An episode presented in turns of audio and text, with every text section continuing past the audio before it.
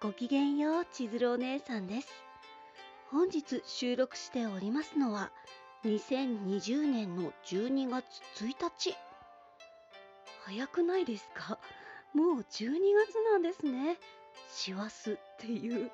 なんかもう師走って言いたかっただけなんですけどもう師匠も走り回る月となりましてお姉さんでもねもうすでに年賀状はしっかり準備しておりますのであとはねはがきを買うだけかな。デザインは終わりました。ノート様とかにもねアップしたいなと思っておりますので1月1日ねニューイヤーの感じをハッピーな感じで過ごしましょう。お姉さん英語できないんだ。ごめんなさいっていう。そんなこんなでそんな千鶴お姉さんの日常は？iPad Pro さんをね今日お姉さんはひたすらに設定しておりました。お姉さんが購入したのは12.9インチのね大きい方の iPad Pro さんなんですけど iPad mini さんと比べるとだいたい2倍くらい画面があるんじゃないかなって修行医っていうもう日本語が喋れなくなるっていうくらい感動してます。それでねこう絵を描きやすくするためにペーパーライクのフィルムをね購入させていただいて今日の朝めちゃくちゃ頑張って貼ったんですけどなんとうまく貼れました。不器用の中の不器用なお姉さんがすごいテンション上がりましたよ。ただそのほこりが入っても見えづらいお色の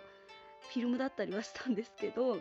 多分入ってないんじゃなかろうかって希望も込めまして。それでね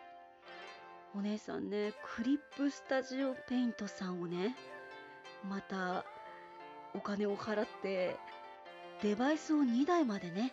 こうクリップスタジオさんが使えるよっていうプランに加入してちょっとねお姉さんダウンロード版の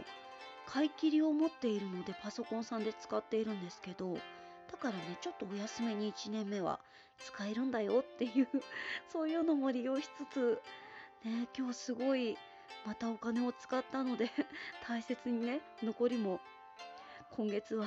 節約節約でこう爪に火を灯すような感じ。こんな言葉ありますよね確か。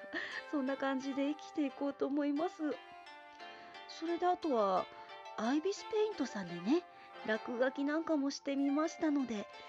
この後ツイッターさんに突撃アップロードいたしますのでよろしければ見てやってくださいませ。